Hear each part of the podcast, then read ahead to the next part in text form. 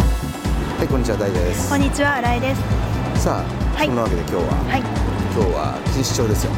錦糸町桜満開。満開ですね。お花見してる人がね、たく桜さん。祭りですごい人で、うん、そうですね。だから割とこの映画館内はもしかしたらいつもより空いてるのかもしれない。そうですねね天気のいい日の日曜にしては空いてるかもしれないですね。みんな今公園に出ちゃってるからそうですねうんまあそんなわけで今日は、はいえーウォッチメンはい、見に来ましたはい。どうですかウォッチメン、ウォッチメン、うーん、なんか調べれば調べるほどうん難しいというか、おうなんかストーリーが複雑そうだなって思ってみたり、うんなんか重い話なのかなと思ってうんみたり、おうまあハッピーエンドは期待できないですよね。 あのアメコミこれもアメコミのあれだよね、はい映画化だよねはい、で割とそうねそういう意味ではちょっとこうダークな面とかはい。あのーなんつうか人の内面とか、うん、ドロドロしたものものがが交錯しそうですよね、あのー割とねそういうタイプの漫画って日本は少ないもんねそうですね、うん多分あんまり見ないですようね、んだからそういう意味ではまあ見慣れていないかもしれないけども、そうですねうん、割とこういうの向こうはね、うんこうちょっとこうダークな感じのものって小説もそうだけどさ、んダークヒーロー系は多いですよねね、うん、やっぱりそんだけなんだろうな幅が広いのかなう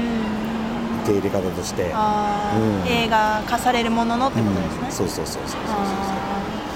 まあそんなわけでじゃあ、はい早速行ってみますかーははい、いはい行ってみましょう行ってみましょう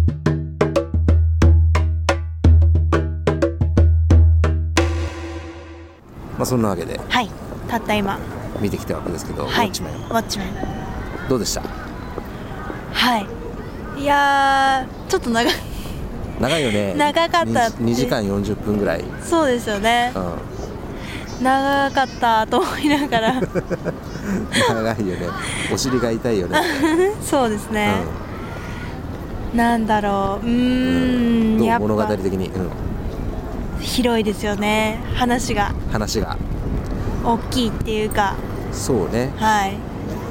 いろんな意味でねいいろんな意味でうんなんだろうな小さいことをとやかく言ってるんじゃなくてうまあテーマが愛とか平和とかそういうことんじゃないですか、うんうんやっぱりうーん広いなと思いながら広いそうですねだから広すぎてうん身近に感じづらいっていうのはちょっとあったのかなとはうんなるほど、ね、思いましたけど逆に。うんまあ、もちろん共通認識でうん分かるんですけど、うんあの平和についてとか、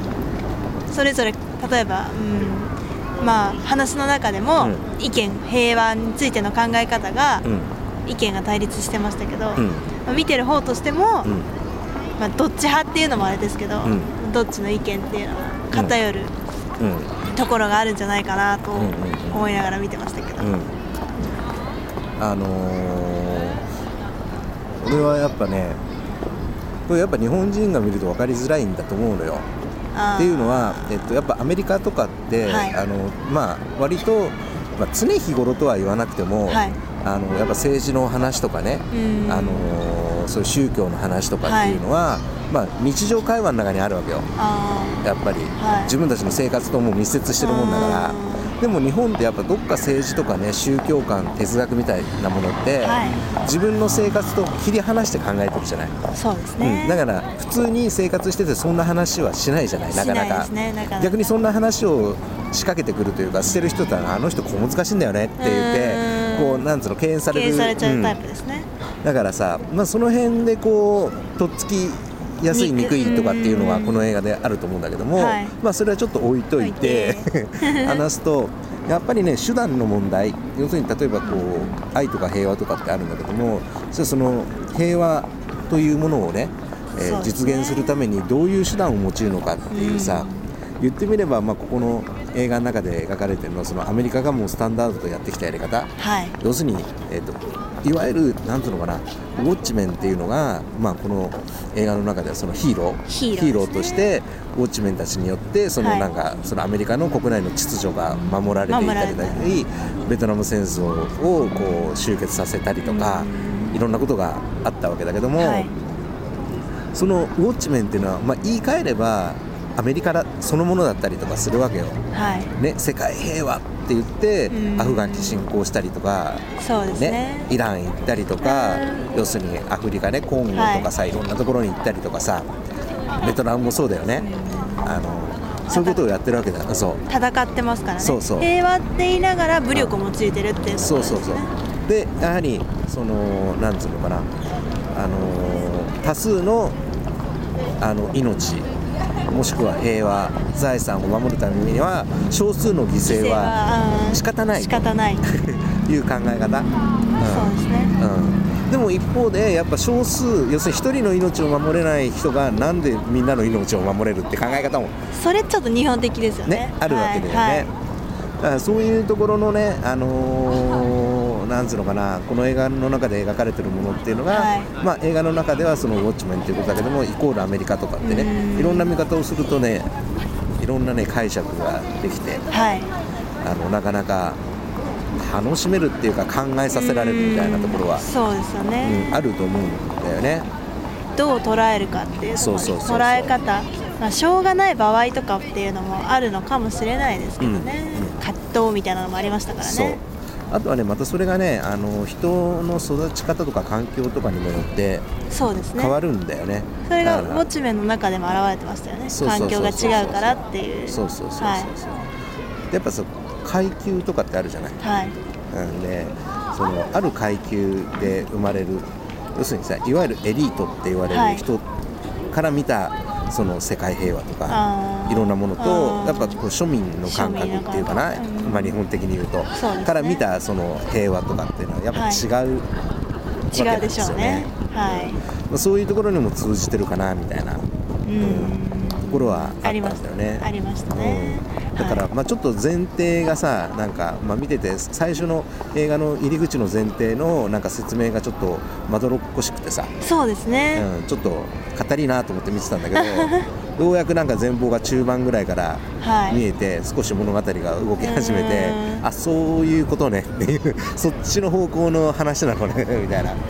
感じで思って、まあ、最後の方は集中して見てたんだけど。なんかウォッチメンの暗殺がうん結構核にな,、まあ、核になってるもちろんなってるんですけど、うそれが結構話の大体を占めてるのかと思ってて、うん私はであのウォッチメンの過去みたいなのは、うんちょっと簡単にうんちょろっと説明されるぐらいなのかと思ってたんですけど、うん結構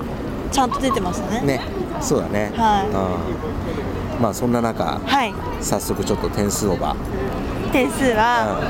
なんかもう難しいなと思ったんですけど、う 85?80? んお高い高い高い高い高い 85 85迷った末に85、はいはうん、マイナスの15はいマイナスの15はうーんなんかもうちょっとコンパクトに コンパ 長いと長い長いぞ多いといや長くていいんですけど、うん別に長いのが嫌いなわけじゃないんですけど、なんかもうちょっと、あのなんだろうコンパクトにうんもうまとまったんじゃないのかななんて、なるほどの方がなんかポンポンポンって話が進んでいくんじゃなかったのかなって思ってみたり、やっぱちょっとなんですか R15 でしたっけ、うんうんしてだからちょっと、まあグロいところうがわいねっぱいありましたよね、うあれがなければ、うんもうちょっと小さい子が見れて、う逆に考まあそれはあえるる、からね、はいただ小さい子はねおそらくこの話についていかないと思うああそうですうね、ん、ちょっとね哲学的なところとかいろんなちょっと難しいところがあってそうですね、そうあのなんだろう実際の事件と絡めてるからちょっと分かりづらいところあるもうそれもあるしねはい、そうですね、うんちょっとあのぐらいとこがあんまりうんうん私は俺だからこうあそうだと思って見た、ね、映画始まってあ、はいそうだこれ300の監督なんだと思ってさ、あうん、まさにもうその持ち味バリバリですよあはいあーまさにあの血が飛び散ったりとあかですねもうちょっとあれはやりすぎなんじゃないのかななんて思いながらうん見てましたけど、うんあのあいいとではそすけのどね音楽をね、は効果的に使ってあのやるやり方とかね、はいうんあのスローこう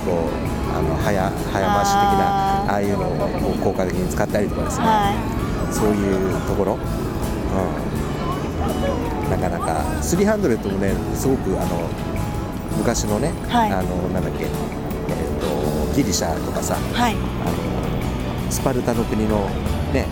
お話だけどさはまあ本当にエンターテインメントになって仕上がったので、まあ、今回もまあそれに近いかなとは思ったらもうちょっとこうメンタリティーだったのねみたいな、いもうちょっとこううんメンタリティな部分が多かったですねうんうん思ってね、はい見てましたねまあそんなわけですけども、はい皆さんも気になった方はぜひはい映画館には足を運んでみてくだいちょっとさい黒いとこありますけどはいはちょっとそうですね苦手な方は、いやみちょっ目と目まあをつぶってそそのの時時だだけけそう目をつぶっていれば大丈夫ですいまあ、そんなわけで、はいはい、ではまたバイバイバイ